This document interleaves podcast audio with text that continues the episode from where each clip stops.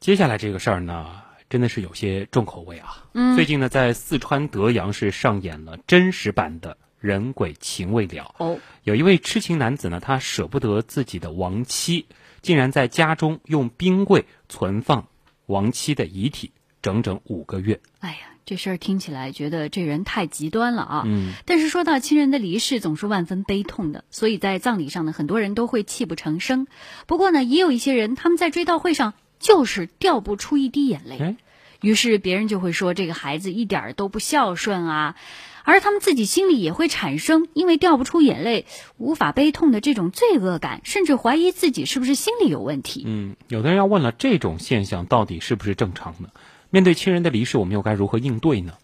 我们的边界星辰就此采访了国家心理咨询师职业培训专家讲师张华。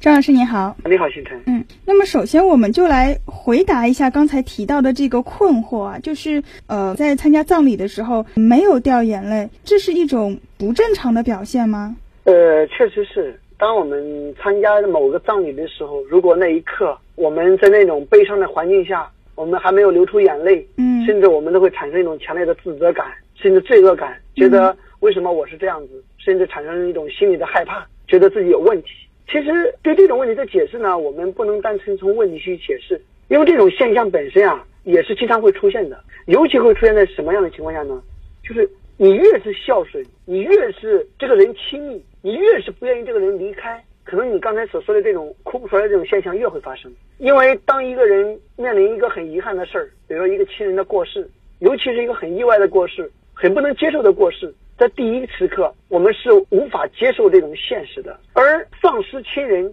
这样一个过程之后，我们要做的第一件事就是什么呢？就是接受现实，因为不能接受现实，所以我们也不会用哭的方式去祭奠这个现实。那是因为你特别的放不下，特别的不愿意接受妻子已经过世了，所以即便妻子过世了好几个月，仍然去希望她在你身边，希望她没有过世，希望她没有发生，甚至每一天做饭还会摆上她的筷子，一直还在床边摆上他的枕头，摆上他的鞋子。因为什么呢？因为你不愿意承认他已经过世了。嗯那所以，当我们不愿意接受他过世的时候，我们也不会用一种他已经过世了，我们去哀悼他，出现这种悲伤的心情。那这种局面会什么时候发生呢？就是当我们特别特别不能接受这个现实，这个现实太意外了，太出乎我的意料了，让我太不能接受了，我往往才会产生这样一种现象，就是从内心是对这件事情是否定的。对，极其否定的。那面对这个亲人离世呢，我们也需要从这样几个方面来去应对。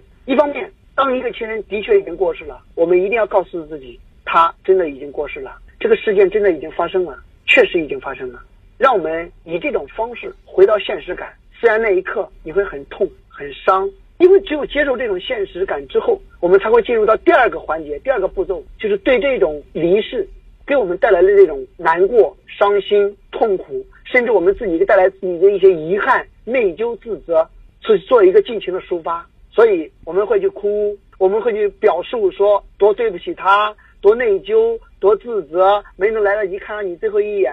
要不是因为我怎么怎么样，可能也不至于你能过世等等，去把这样一种各种各样的情绪得到抒发。可能我们是淋漓尽致的去哭，去大声的去喊，去伤心，以此来把这种压抑在内心的负面情绪得到一个排解。当这个环节做完了，我们内心的这样一种激烈的情绪得到了一种抒发，得到了一种哀伤，我们会做第三个环节，就是用一种仪式去和这个真正已经离开我们的人去做一个告别。这就是，比方说出现一些葬礼啊、哀悼会啊，啊，最后再去瞻仰他啊，或者去给他弄一个墓碑啊，以这种方式，用这样一种形式的东西来做一个仪式，从而达到一种告别。形成这个告别之后，我们还会实现一些自我对他的祝福，比如说我祝福你在另一个世界很好，嗯然后并且会自己表达一些话，我会让自己好好的，将来之后怎么生活。这是往往在面对亲人过世的时候第四个环节。第五个环节就是因为我们亲人已经过世了，那留下来的人可能会面临着一种不习惯，嗯一种不适应，所以他如何去面临环境发生变化了，我怎么去适应这个重要的人不存在的一种生活，可能是要做的。如果这个环节也做到了，也适应了，那基本上我们说这个人已经走出了这一段哀伤。所以，任何一个面对亲人过世，往往是这样五个过程和步骤。嗯那你刚才所说的这种现象，在追悼大会上恢复出来，往往是在第一个环节就已经卡壳了。那他之后一定要是再经历这后面四个过程才能够完全走出来，还是说一定要经历这样几个过程才能够完全走出来？这个过程之间也没有那么清晰的界限，可能一般情况下在忙葬礼的时候啊，通常很多人会很忙碌，在那一刻呢来不及哭，没有时间哭，都还没有来得及让自己哀伤，因为要接待亲朋好友来各做各种安抚，甚至还要安抚。生下来的人还要在生下来的人面前去强装坚强硬撑，所以就没有完成这样一个接受现实的环节，或者说这个哀伤的环节，这是有可能的。所以有时候这两个环节也会合在一起。那一旦我们身边如果有这样一些人真的发生这样一个不幸，我们一般帮助别人呢，也会从刚才我们所说的这样一个哀伤的五步去来帮助。第一步就是告诉别人，很遗憾，请节哀，谁谁谁确实已经走了，让他明白这是一个现实。看上去很残酷，那也引起他的哀伤、悲伤、难过、痛苦。然后接着，当他哭的时候、难过的时候，我们不要去制止，让他尽情的去抒发。当然，我们在身边必须给他一种力量和支持，告诉他你的存在会帮助他，或者会支持他，会给他力量。然后等他哭完了，可能他自己会形成一个自己的方式去和那个亲人去告别，他才有那个力量去形成那样一种告别。当然，在他以后适应的过程当中，我们作为朋友和作为亲人，再去给他一些。生活上力所能及的支持，那我想这是在身边的人如果遇到这种情况，我们可以做到的一些方面，当然也和我们前面所说的流程是一致的。好的，谢谢张老师。嗯，葬亲啊，是我们每一个人在生命的历程中早晚都会遇到的。除了前面谈到的面对葬礼却哭不出来，还有很多人呢会表现出过度的悲伤，几年了还是走不出这种悲伤的情绪。那么，作为身边的亲友，我们应该如何安慰他们呢？接下来来听一听心理观察员、二级心理咨询师四月是怎么说的。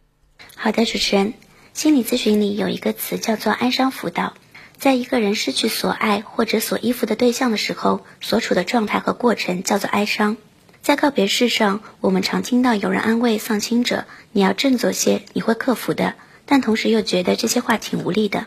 有些生者在丧亲后会反复提起亲人，每提起一次就体验一次悲痛情绪。我们也会下意识地劝他们，越想越难过，别想了。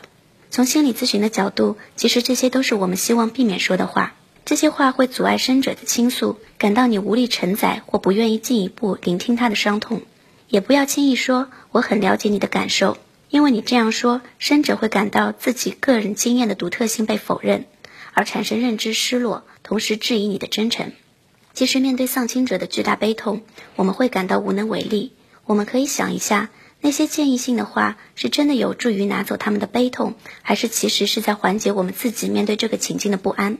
这个时候，不如坦白的承认，我也不知道该对你说些什么。多聆听，少说话，通过眼神、点头做非语言的响应，这个是可以起到安慰作用的。弗洛伊德曾经说过：“我们必须开始去爱。”才能免于生病。我们不是促使生者放弃与逝者的关系，而是协助他们在情感生命中为逝者找到一个适宜的地方，使他们能在世上继续有效的生活。主持人，好，谢谢四月。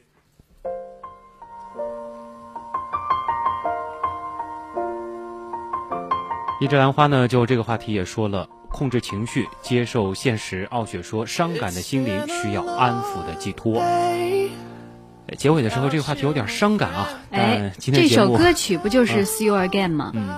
呃，今天节目也接近尾声了啊。最后的时间呢，叶星辰要公布一下今天的这个。获奖了，获获奖获奖的听众，今天盖楼的情况，第五十楼是嘤嘤嘤，然后七十楼是道道，还有九十楼是好男人一二三。嗯。嗯，恭喜这三位获奖的听友。对。啊，明天是周末节目，我们来做一下预告啊。呃，明天的节目当中呢，有王小帅三线生活三部曲终结篇《闯入者》是上映后是面临了排片被挤占的窘境，王小帅为此也是发出了一封致影迷的公开信，希望新上映的电影能够得到众的支持，那明晚八点雪景的雪声部就来听坚持不走商业化路线的王小帅是如何诠释闯入者的。另外，在先锋派报告当中呢，专栏作家自媒体人付 T T 将说说原盛大文学 CEO 侯小强的新创业项目，名为“毒药”的手机 APP。另外，上海电视杂志资深记者甘鹏将在新潮澎湃的节目当中带你一同邂逅毛阿敏。嗯，好了，以上就是本周的新闻实验室。代表节目组成员感谢各位的收听。嗯我，们最后感谢。